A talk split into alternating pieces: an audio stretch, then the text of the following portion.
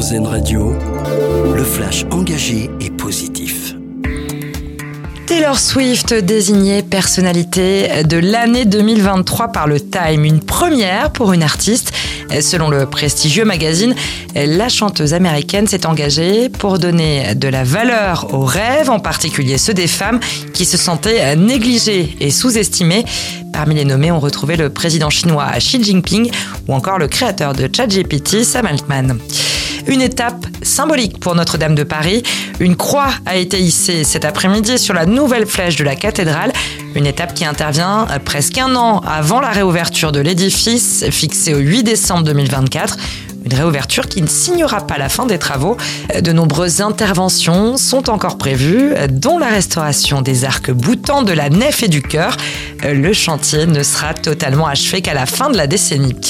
15 engagements pris par la France pour réduire ses émissions de gaz à effet de serre. C'est l'AFP qui a pu consulter ce plan de transformation écologique envoyé au ministère et à l'administration. Euh, l'objectif, ce serait de respecter une trajectoire visant à réduire les émissions de gaz à effet de serre de l'État de 5% par an jusqu'en 2027. Euh, trois manuscrits volés dans un musée retrouvés 25 ans après. Euh, des livres de médecine du XVIe siècle qui avaient été dérobés en 1998 au musée Flaubert de Rouen. Euh, c'est un employé du CHU de Grenoble qui les a trouvés dans un carton.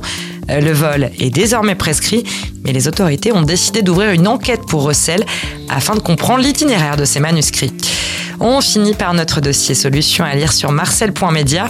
Le site publie un reportage sur une initiative dans le domaine du sport pour en faire un acteur de la transition écologique. Depuis 2019, l'association Football Écologie France accompagne les clubs comme les supporters dans des actions pour la planète, des actions de sensibilisation, mais aussi d'aide à l'établissement de feuilles de route concrètes sur l'écologie.